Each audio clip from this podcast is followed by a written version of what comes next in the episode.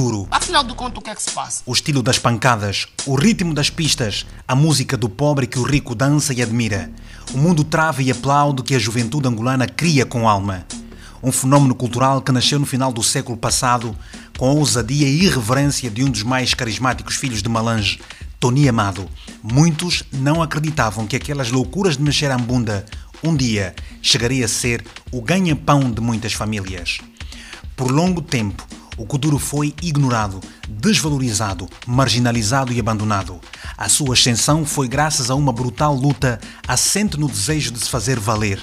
O Kuduro é hoje uma bandeira de grande respeito a nível internacional, mas que infelizmente as autoridades angolanas não sabem tirar o melhor proveito dela, nem já motivam quem pode fazer alguma coisa para o bem do Kuduro, o estilo musical que arrasta multidões tipo partido político. Eu não acredito.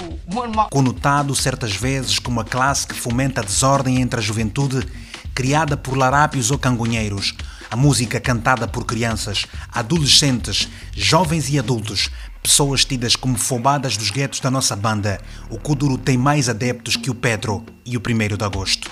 Se a juventude é a maioria, a maioria vibra com o Kuduro. Por isso, é preciso olharmos para a força desse estilo musical como uma indústria meio importante para promover o turismo e sem falhas na primeira tacada. Está aqui escrito! A mensagem, as verdades da realidade social cuspidas nas estrofes que nos fazem levantar da cadeira e mexer o turugo, a força da batida em 135 ou 140 BPMs, a coragem da miudagem e romper barreiras num mundo onde quase nada mais é impossível, perto do fim dos tempos, num país povoado de assimetrias, os kuduristas vencedores, ainda que barrados no asfalto, não acumam não fazer uma venha a esses guerreiros aventureiros que conseguem, sem apoios, em estúdios improvisados no Rangel ou Casquel, Viana ou na Corimba, manter vivo o valor da nossa cultura. Atenção, senhora ministra, viva o Kuduro. Um abraço ao mestre Sebem. Rápidas melhoras. O que é que vocês têm para dizer sobre este Kuduro, então, já que ninguém conhece? O passado guarda grandes memórias, com Semaldo Arraso, Queima-Bilhas no microfone, Camilo Travasso, DJ Znobia, Beto Max e outros tantos nomes. Uniazes, Mãe Ju e os tempos que nunca mais voltam. A saudade da outrora que nos fez esquecer a Kazukuta e a Bungula. Angolanos, amantes da cultura, para outros inimigos da justiça. Jovens artistas moldados com a crise, criam as cassetes e com representações próprias, cabelo pintado, mauanas faladas tipo na grelha sem grelha, os próprios Namair com tal gasolina que tem mais combustível que as bombas da Sonangol, Mestre Ara e Kilamu, grande dupla de amigos. Olha Fofandô, a garina que deu nome ao gerador, mas luz sempre a piscar, nhete. O Kuduro bem aproveitado daria numa tremenda fonte de rendimento para muita gente que ganharia por essa via o seu emprego.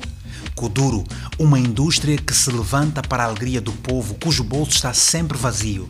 Se não toca na rádio, nos táxis, é lá onde o produto voa. É a nossa música, é a nossa história e a nossa identidade. O som que nos devolve e eleva alegria quando os outros nos dizem mentiras. No beco do bairro, dentro do carro, na praia ou no boda do quintal. Com cerveja, frango e kuduro, a vida nunca para. O kuduro é nosso, com verdades ainda por se contarem. Bifes são demais, miúdas mostram tudo na avenida da promiscuidade. Nós fizemos tudo pelo benefício do Kuduro. Ok. Noite e dia abre o livro, nos comba, Bruno M estuda direito. Aqui fica a lembrança, a homenagem por mérito. A luta continua. O Kuduro é do Tony Amado, se bem e todos nós. Eu só respeito. Podem ficar com essa toda fama. Stop, stop, para tudo. Por Vitor Argumentos.